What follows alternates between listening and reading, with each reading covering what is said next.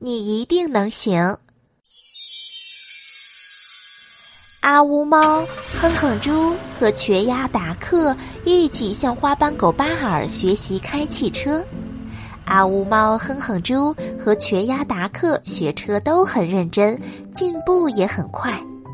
童话镇要举办汽车比赛，花斑狗巴尔决定从他的三个徒弟中选出一位去参加比赛。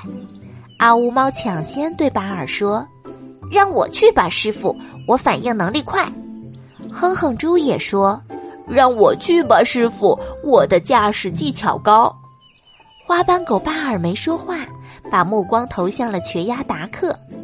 达克红着脸低下了头，没有说话。巴尔微笑着点点头说：“哼，我决定了，让达克去参加汽车比赛。”啊，为什么？阿乌猫和哼哼猪都把眼睛瞪得大大的，不相信巴尔会做出这样的决定。因为我是你们的师傅，巴尔严肃地说：“在反应能力和驾驶技巧方面，达克虽然比不上你们，但是有一样你们都没有，是什么？冷静稳重。”阿乌猫和哼哼猪还是不明白。巴尔继续说。